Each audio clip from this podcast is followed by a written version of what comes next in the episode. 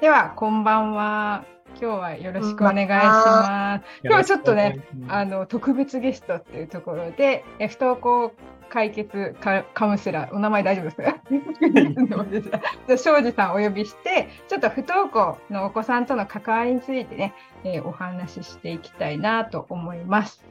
で、えーうちはちょっとね、不登校の子が、まあ、幸いながらいないっていうところで、まあ、ゆちかさんのお子さんがね、過去に不登校を経験されているっていうところで、ちょっとね、あの、どういう経験をされたか、どう関わってきたかっていうのをね、伺おうと思います。はい、はい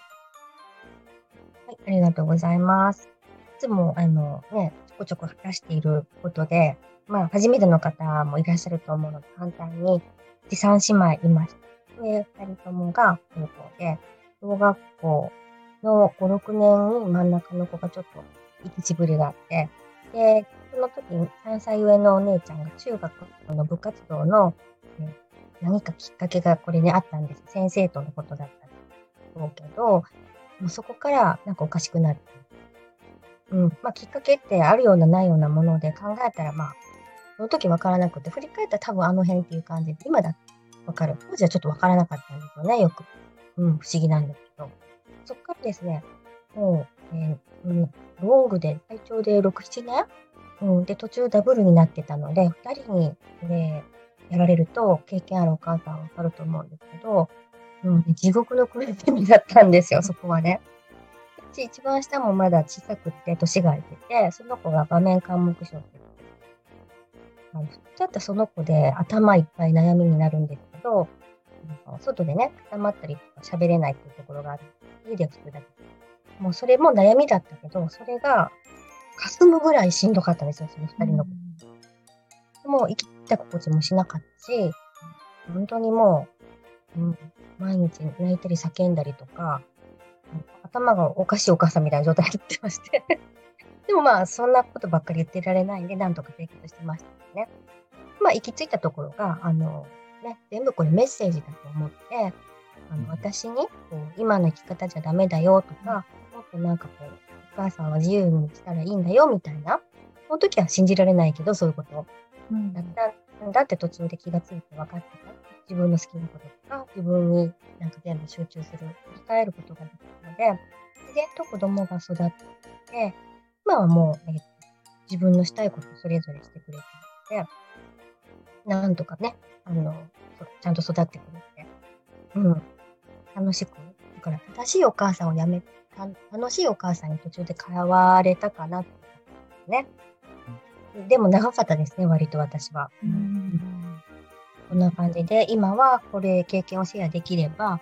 いいなと思って、本当に去年ぐらいから子供のことも出せるようになりました。うん。で子供のプライバシーもあるし、しばらくうん出したいけど出せない。やっぱりやめとこうってなってたんですけど、そこももう、あの、子供との信頼関係とか、子供が成長してきたので、ようやくシェアできる、安心してシェアできるかなっていうところに今入りました。はい。こんな感じです。多分その当時はねあのエニアグラムっていう心理学を知らないでのそのお子さんとの関わりを続けられてたと思うんですけど、まあ、学んでから変化はありますか？それがもうこうすればよかったなっていう思いがあれば。ですね。うん。あの、真っ最中の時本当に知らなくて、落ち着いてからエニアグラムもいろんな学びの中の一つで、うん、よく出会えたって感じですね。ちょうどその子供が不登校の時、結局、何ですかね、庄司さんはどうでしたか？あの、反抗期とか、うん普通だったらもっと激しいかなと思うんですけど、あんまりなかったんですよ、不登校中って。えーといって、コミュニケーションがすごくめちゃめちゃできてるっていうわけでも、実際悩みが大きくない。その時に、こう、できなかった反抗期とか、なんか普通のぶつかり合いみたいなのが、落ち着いた時にできてくるっていうのが、うちの場合、遅れてあったかなと思う。で、そこにちょっとエニアグラムが分かってた時に、うん僕そこでは使いましたね。うん。なんでこんなこと言うんだろうとかね。そういうのが、あの、ただの反抗期で生意気とか、そういうふうに思いそうな時に、性質を考えたら、ああ、なるほど、みたいなとか、うんこういう時はこういうふうに言っちゃいけないっていうのを知ってたりとか、うんなるべくこういう、えー、接し方をしたり、このタイミングが、このタイプは良かったはずだ。それこそテキスト見ながら最初は、うん、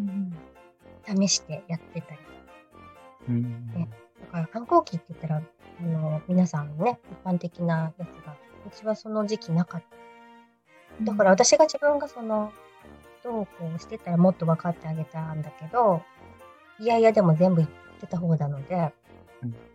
だから庄司さんとか当事者の？経験がもしある親御さんだったらまたきっと接し方も違ったかも。でもエニアグラムがあったから、うん、あの不登校の時はできなかったけど知らなかった。いや全然楽しめる余裕が今もありますね。うん、うん。それはでも良かったですね、本当。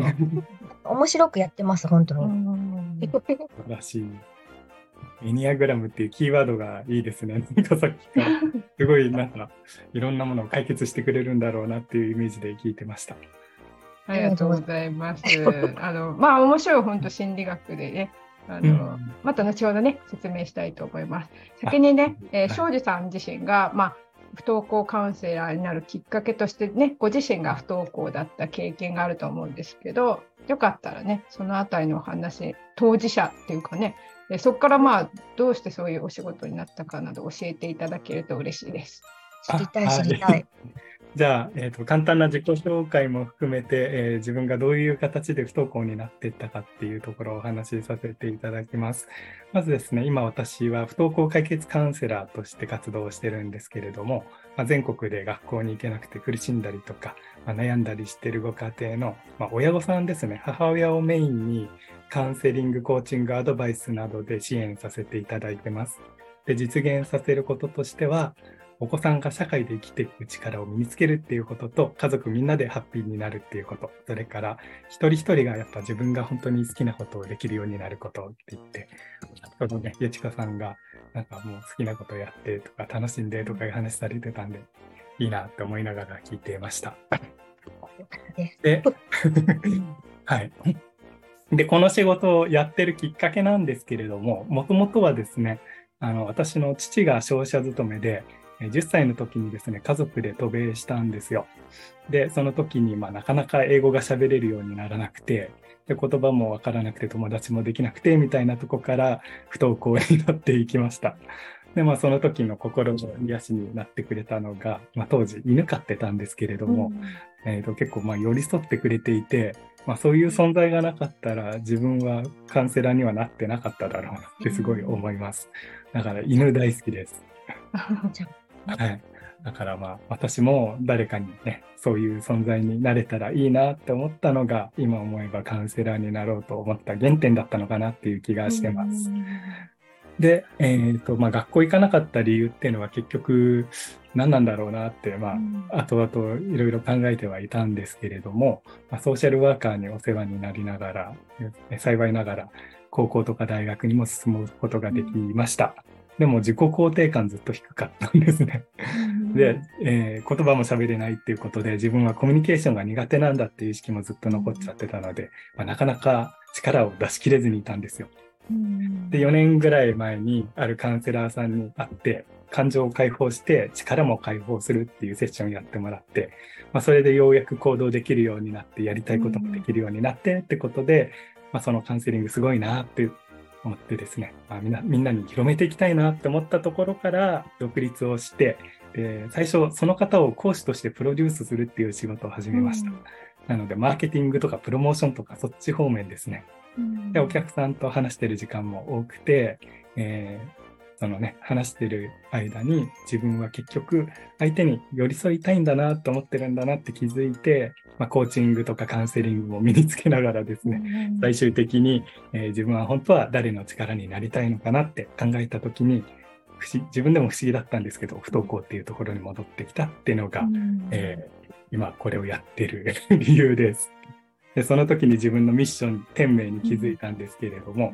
自分らしく生きれてない人たちを本質的な生き方へと目覚めさせることで居心地よくワクワク成長できる世界へと導くってことをやりたいとそれが、えー、今世あの自分の命を使ってやっていきたいことなんだなって分かったんで、これをやっています。素晴らしいですね。エピソードで。はい、ありがとうございます。なので、そこからね、じゃあ実際に、まあ、不登校ねな、たくさんの方見られてきた中で、どういう関わり方をしていったらいいかというか、そのお母さんに対するどういうね、うん、支援をされてるんですか、うん、一番最初にやることって、やっぱりこう自分を満たすっていうことを知ってほしいなっていうのが第一ステップなんですね。でその満たすっていうことに対しても結構まあ世間一般では自分を満たしなさいとか言われるとは思うんですけど、うん、じゃあどういうふうにやったら満たされるのかって分かってないっていうか、まあ確かにこれやったら嬉しいよねって漠然と分かってたりする人って多いと思うんですけど、実際にこれとこれとこれやってくださいみたいに、こう、処方箋みたいな感じで言ってくれる人っていないじゃないですか。うん、なので、それができるようになったらいいなっていうことで、えー、そこから 始めてってます。うん、それを、あの、性格診断みたいなのを使ってやってってるんですけれども、うん、結構精度が高くてですね、まあ、えっ、ー、と、日本人で多いのは3割、4割ぐらいは、こう、大勢で喋るっていうよりも、本当に気が知れた仲間、2人、3人とかと話す時間があったりとか。まあえーと、とは言っても、やっぱり他の人とはなかなか時間取れなかったりする時もあるので、えー、自分がコーヒー好きだったら、まあ、コーヒーを徹底的に味わい尽くすみたいな五感で、香りも食感も味覚も、もう音も 全てこう、飲むときはそれに全神経集中させて楽しんでもらうとか、そういうことをやってもらったりしてます。まあ、でもこの満たし方っていうのは人それぞれ本当違うんですよ。そうでしょうね。うん。なのでそこを知れるってだけでもだいぶこう近づけるんじゃないかなって思ってるのが、まあ第一ステップで、で、その次に、えっ、ー、と、そのね、自分の満たし方を知るのも大切だけど、自分とお子さんが違う人間なんだよって知ることも大切だなと思ってるので、自分はこういう人間なんだ。えー、お子さんはこういう性質がある、こういう傾向があるっていうところを、まあ、しっかりと認識すると、今度、えっ、ー、と、自分は自分、子供は子供ってこう、バウンダリーを設けられるんですよ。両方必要なんですね。自分はあなた、あなたは自分っていう、このつながりがあると強くなる部分もありますし、あの自分は自分、あなたはあなたってバウンドリーを設けることによって、しっかりこう相手をリスペクトさせて対等に、えー、向き合えるっていう、この姿勢を持っていることも大切なんですね。なんで、えっ、ー、と、そう、最初にやるその2つのステップはめちゃくちゃ大切だなと思ってます。で実際どういうね、その性格診断みたいなの使われてるんですか？あ、えっ、ー、と、性格診断に関しては2種類やってるんですけれども、1つ目は、えっ、ー、とですね、まあちょっとなんで占いとか思われるかもしれないですけど、先生術やってます。中国のシビト数っていう、えー、先生術があるんですけれども、結構台湾とかではですね、あの子供が生まれた時にその名盤っていうホロスコープみたいなのを作ってもらって、でもそこにその人の生き方が全部書かれてるから、なんかそれに沿って育てるみたいなことをやってるんですよ。台湾とか中国とか。なんで、えっ、ー、と、まあ、中国、台湾の人たちってなかなかこう自分の誕生日とか教えてくれたりしないんですね。あ、そうなんですね。そこにバレちゃうからとか弱みとかも めちゃくちゃ隠されてるんで。はい。割と面白いですね。けど、まあ、それだけ信憑性あるって、まあ、思われてるのかなっていうことで。はい、で、えっ、ー、と、もう一つが PCM って言って、これアメリカで、えー、やられた心理学から始まってる、えー、性格診断なんですけれども、ちょっと面白い、えっ、ー、と、あのプロモーションのされ方があって、プロモーションっていうわけじゃないんですけれども、うん、あの、NASA あるじゃないですか、アメリカって。うん、宇宙開発とか開拓とか、そういう分野で。えっ、ー、と、大体宇宙に人を一人送り込むのに1億円ぐらいかかるんですって。うん、めちゃくちゃ優秀な人を送り込んでんですけど、うん、持ち帰ってくる情報って人によって違うじゃないですか。そうですね。なので、どういう人を送り込んだら一番効果あるんだろうっていうとこから始まったような、そういう、うん、そういうですね、性格診断みたいなのがあって、それを使ってやってってます。うん、面白そうですよね、めっちゃね。だから自分自分がそのインスピレーションを受けれるのは何かみたいなところですよね。こう。みんなが、世界中のみんながロジカルであれば、争い起きないって考える人もいますし、世界中のみんながこう相手を思いやることができれば、争いは起きないって考える人とかもいますし、うん、いや、人間はみんな意見あるものじゃんみたいな、その意見を言い合うことが建設的なものにつながるんだよって考える人たちもいるし、ただ単にこう、自分のインスピレーションを湧き立てるかどうかだけで判断する人もいるし、みたいな。結構なんかそういう分、なんだ、分類の仕方みたいなのがあって。人間ってまあいろんなそういう性質、これだけってわけじゃなくていろんなの持ってるんですけど、どれがその時優位に働いてるかっていうところで見ていってます。まあ、それやっぱ本当ね、エニアグラムにもすごくつながってくるなって今ね、お話を聞きながら思いましたけど、うん、ちょっと図をね、すっかり忘れてたから、やっぱ図を見ないとエニアグラムでわかんないで、ちょっと図取ってきます。そうそう、性格診断みたいなのすごい重要ですよね、やっぱ。そうですよね。とか。そのやっぱり人によって欲求とかあの、うん、望むものが違うのでそのなんかね、うん、違うものを押し付けられても嫌だし逆にね、あの合っているものであればすごく受け入れてくれるしっていうところでお互いを知ればこうそれこそ一面なくなるんじゃないかなっていうぐらいねあの思いますけどね。うん、あがありました。ちょちょではちょっとね図を共有します。で庄司さんもねエニアグラムについてはあの全然知識がないと思いますのでぜひ参考に聞いていただけたら嬉しいです。はいではね、ちょっとエニアグラムを簡単に今日は。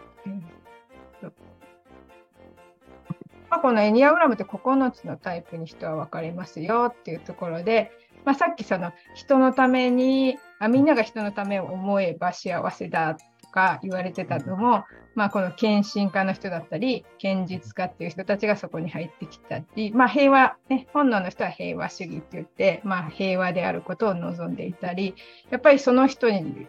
となんでその人それぞれあの欲求っていうのが違うっていうところで、えー、まあ、エニアグラムでね以前不登校のお母さんと関わる機会があったんですけどそこであったのがやっぱり楽天家のお母さんと、まあ、観察者のお子さんっていうところでまあ、楽天家のお母さんはあの、まあ、ポジティブだし 前向きだしまあいっかみたいな感じのところがあるんですけど、まあ、観察者のお子さんはすごくよく考えるしむしろ考えすぎて行動ができなくなったりするんですよね。だけど楽天家のお母さんっていうのはこう適当にこう大丈夫だよあなた大丈夫よっていう感じで言ってしまうんですけどこの観察者っていう子はよく頭を使って考える子なのでその曖昧な大丈夫じゃすごく安心できないっていうところでそれこそ理論的な根拠を基づいて説明してもらうことでほっとするんですよね。なのでこういう事例をタイプを知ることであのお母さんはねついついそうやってこう適当な大丈夫だよでお子さんに言うけどそれ余計に不安にすることがあるんだよっていうところでお子さんにはその数値やデータだったり実際の経験からの基づいた自分への自信づけみたいなことを思い出させながら関わることでうまくいくんですよっていうようなお話をして、えー、関わったことがあるんですね。なのでやっぱりタイプによってその違いっていうかね求めているものも違いますしそのやっぱり理論ベースでねさっき言った説明してくれた方が納得できる人も感情ベースでやっぱり共感してくれることですごく納得できる子もいるっていうところでまあそのねさっき言ってた診断みたいに、えー、エニアグラの大きな違いは誕生日を使わないっていうとこなんですよね。誕生日を使わないんだけど、その庄司さんとお話ししている中だったり、その経験談を聞いたり、やゆちかさんの経験談を聞いたりしてると、それぞれの特性が頭に入っていると、紐づいていくんですよね。この人はこの欲求からこういう発言をしてるんじゃないかなっていうのが見えてきます。なのでそうなると誕生日を使わなくても相手を理解できる。もちろん誕生日を使ったツールでも誕生日がね収集できれば全然よくあの使っていったらいいと思うんですけどただ学校のね、クラスメートとの関わりとか、職場の関わりとかで、誕生日を教えてくれたりとか、さっきね、中国の方とかは嫌がるって言われてましたけど、まあ、そういうのいらないっていうところで、えー、その使えない場面においてエニアグラムを活用するっていうのはすごくいいんじゃないかなっていうところです。で今日もちょっとこれぐらいで、あの解説は終わりにしとこうかなと思います。エニアグラムすごいね、興味あるんですけれども、これで、例えばお子さんがどういうふうに褒められたいかとか、そういうのも分かったりするんですか？そうです、そうです。そういうのも分かります。やっぱり求めてる、その、うん、各タイプによって根本的な欲求は完璧主義だったらやっぱり完璧でありたいとか正しくあり,、たいとか自分のルールをすごく大事にしているとかがあるので、まあ、それに合わせた声かけをしていくたタイプ2のお子さんだったら献身、うん、あの献身化っていうところでやっぱ愛されたい役に立ちたいと思っているので、まあ、役に立つことですごくこう喜びを感じたりするのでそれこそありがとうが絶対必要だったりとかそういうふうに各タイプによって、えー、それぞれのね声かけっていうのはあります。なるほど。なのでね、あの 今ちょうど。そうやって分類はしているんですけど。そうですよね。でもそうね、エニアグラムいいなと思ったんですけど、そのな中井さんとかゆちかさんとかは、そのエニエニアグラムを使ったら、じゃあ、そのお母さんが今子供との接し方悩んでますって言った時に具体的にじゃあどういうふうにお話ししたらいいかとかもお伝えすることができるってことなんですかね？そうですね。あ、ゆちかさんちなみにね、あの、うん、よかったら各タイプで気をつけてる関わり方ありますか？お姉ちゃんのタイプはこうだからとかあります？よかったら教えてもらえると。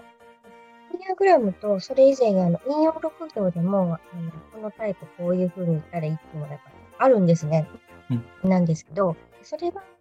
全然ではなくて、大変一緒なので、あのなんかもしかしたらそっちの要素もなんか入り混じってることをやってるかもしれないんですけどね。うん。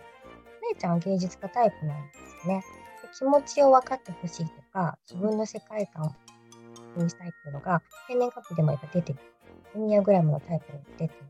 ので、まあ、とにかくあなたの気持ちが分かりますとか、あなたの選んだものが、あの否定はできないよ、ちゃんと分かってるよっていうところ、うん、そこありきでいかないと、なんか正しいか正しくないかとか一番言っちゃいけない感じで、入らない感じ。うん、でもおおかしかった。あ、今一瞬だけね。大丈夫です。正論があんまり聞かない感じ逆に2番目の方が、あの、詩とかに、えっ、ー、と、と完璧主義で、ね、ルール大切にしたい子だったり、これも生年月日と合致してるんですけど、あとは、その、ね、いいことをしてあ、ありがとうって言われたい、そこに生きがい感じるとかもあるので、あの、なんか役に立ってる、間違ってないっていうところから、でもこうした方が、あの、本当は、もうちょっと次良くなるんじゃないとか、な伝え方で言ってあげると、すんなり聞いてくれるし、この言われた細かいことを守るんですよね、忠実に。うん、再現性がちゃんとある。姉ちゃんにはあんまりないんですけど、気分っていうところそうですね。感情とか気分の人なので、うん、うん下の子はまたね、独特なので、それもちょっと記述、占いの記述も出てて、特殊気質っていうのもあるので、ちょっと型にはまらないとこがある。でも、エニアグラムで言うと9番の調停者っぽい感じで、のんびりしてて、癒し系みたいな感じなんですよね。ただ本当にはまらないっていうところが正直あって、最後の子が一番見分けにくかったんですけど、でもまあ、型にはまらないっていうところとか、ニアグラムで言うマイペースっていうところを尊重してあげる。上の子のそういうのにとらわれすぎない。あのじっくりそのどうしたいのとか、こういうことが、えー、今タイミング的にやりたいのとか、結構彼女に任せてる。信頼して。うん。3人目だから気を抜いてるとも言えるんですけど。でも結局その方がトラブルにならずに、早期解決につながる。で、お互いのストレスが少ないって感じです。うん、解決できてるかちょっと下の方になると手を抜いて私もわからないんですけど、うん、でも、精神衛生上すごく関係としてはいいので、まあ、もう委ねてる感じで。たまに、えっと、細かく指示、どうしてもやってほしいことは、段階ごとに分けて、一気に説明してもやってくれないし、追いつかないので、一つ終わったら次言う、一つ終わったら次言うって段階ごとにと、最終的に最初に全部言うより、ふーっと通るっていうのを、エニアグラムでこれはね、運用6度じゃなくて、エニアグラムまで教えてもらった通りに言ってるので、うんうん、こういう細かい点がいろんなところに使うと思えば、うん、かもしれない。そんな、うちの場合はそんな感じです。うんありがとうございます。だから、あと、あとね、あとやっぱ、ゆちかさん自身のタイプを知ったのも大きいですよね。ゆちかさんはすごくね、あの、当初、いろいろ悩んで。へえー、そうだったんです。私は不安になりやすい人なのですけども、現実化6番が強いかなと。うん、うすうす気づいてたけど、自覚するって大事ですよね。何番でどういう人で、こういうことが望みでね。うん安心安全が欲しいだけなんだってね、自分で分かった上、やったり言ったことに、そうなんだって納得がいくので、うん、なんか自分で修正が分かってるからこそやりやすい。本当そういう点ではね、本当あのエニアグラムでもあの大事にしているのはまず自分を知ってもらう。お母さんだったらお母さん自身のタイプを知ってもらうであと家族のタイプっていうところでそれぞれの違いっていうのを知ってもらってで関わり方を知ってもらう。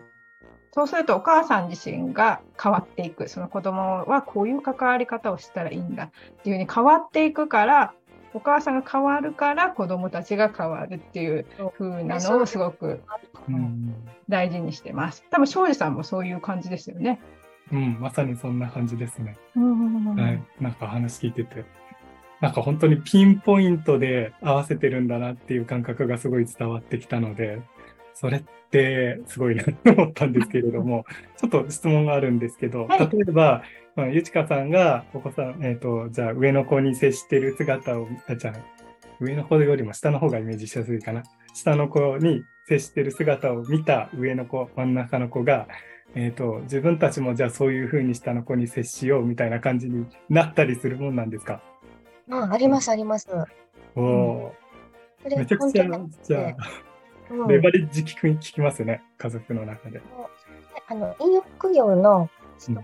細かいことを言うより、数字とか、数字についてるなんとか者みたいな言葉で言った方が入りやすいみたいなんですよ、シンプルにって。うんうん、だから、うちは誰が何番とか、大体みんな、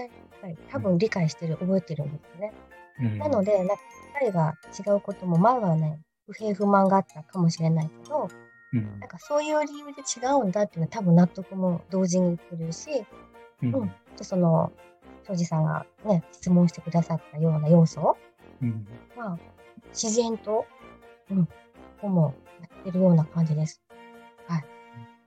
だからやっぱりなんでこうお母さんにこうねエニアグラ学んでほしいかっていうとやっぱお母さんがそういうのを共有する子どもたちはこういう特性を持っている、こういう特性を持っているって共有する、それをご主人に共有したり、まあ、おじいちゃん、おばあちゃんとかいろんな人に共有することで、その子らしさをそのままこう見てくれるから、すごく子どもたちが生きやすくなるんじゃないかなっていうのをすごく感じてます。なんか別の視点で見ると、それって親と子供だけの関係で終わるわけじゃなくて、例えば、ね、お子さんが何人もいたらいろんな接し方があるっていうことを間近で見れるわけじゃないですか。うんうん、なんかそれってまさにこれからそのダイバーシティとか、まあ、多様性とかいろいろ言われてますけれども、まさにその見本を目の前で見せてもらえて、なんか同じ人でも違う人に対してこういうふうに違う接し方して、なんかそこからこう最大限の最大限っていう言い方が合ってるかどうかわからないですけれども、あのちゃんとこう心のこもった会話一人一人とできるようになるっていうのは、ある意味はこれからの世の中の縮図というか、それを見せてあげれるようになるっていうのはすごいいいことなんだろうなと思って。ですよね。ね、本当ありがとうございます。なんかね、エニアグラムをね、とても評価していただいて、すごくありがたいです。はい、そう話聞いてて反省したのが、その、うん、性格診断とかもやってるんですけれども、私の方でも、はい、やっぱりこう、親と子だけで完結しちゃってたのかなってちょっと思ったんで、うん、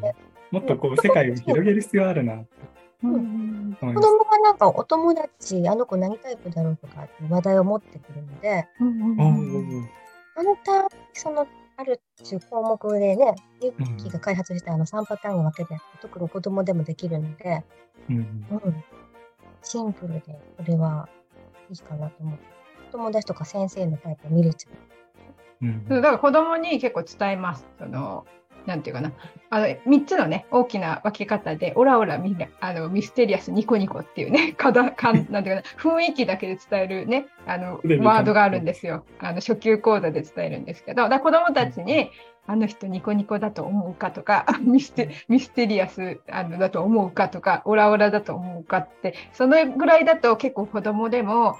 あれはニコニコじゃないかなとか言うんですよ。だからそういう、その、まずは3つ分けからちょっとずつやってって、で、そこからこう、もっと細かく教えていくと、だんだんなんか大人になるまでに結構こう人を見る力。しかもエニアグラムって誕生日使わないってことは相手の話をよく聞かないと分析できないんですよ。だから必然的に相手に興味を持つことが絶対条件みたいなところで、まあそうなるとやっぱりこう、なんていうかな、相手を知るために相手の話をしっかり聞くっていう子に勝手に育っていくので私はそういう点ではねエニアグラムはすごくいいんじゃないかなと後ろで映ってますが 思ってます。でもあの PCM なんかはすごくその、なんか NASA が使ってるぐらいだから、まあエニアグラムが子供でも簡単にしたら使えるものだとしたら、PCM は NASA が使うってまたこれね今日は聞けなかったけど時間的に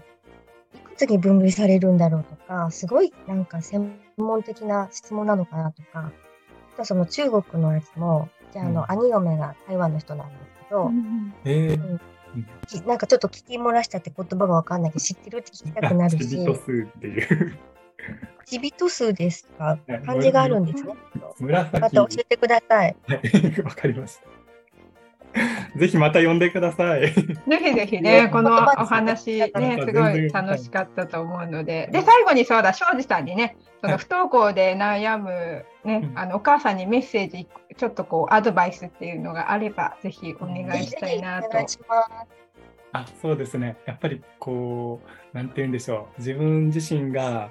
今をかみしめて、こう、今の幸せとかをかみしめてほしいなって思います。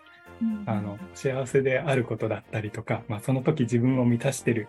ものが何かっていうところに注意を向けることで、まあ、全然世の中の捉え方見方って変わってくると思うのでその辺もまあ私に聞いてもらってもいいですしエニアグラムでも、ね、補足できるのかなって思うのでぜひ、えー、これからも聞いていただければと思います。ありがとうございました。ありがとうございます。なのでね、今日はちょっとライブとしてはね、終わりにしようかなと思いますが、またぜひね、あの、庄司さんをお呼びして、さらに、あの、診断のね、詳しいところやね、占いの方について教えてもらえたらいいかなと思います。では、本当ご視聴ください。ありがとうございました。ありがとうございました。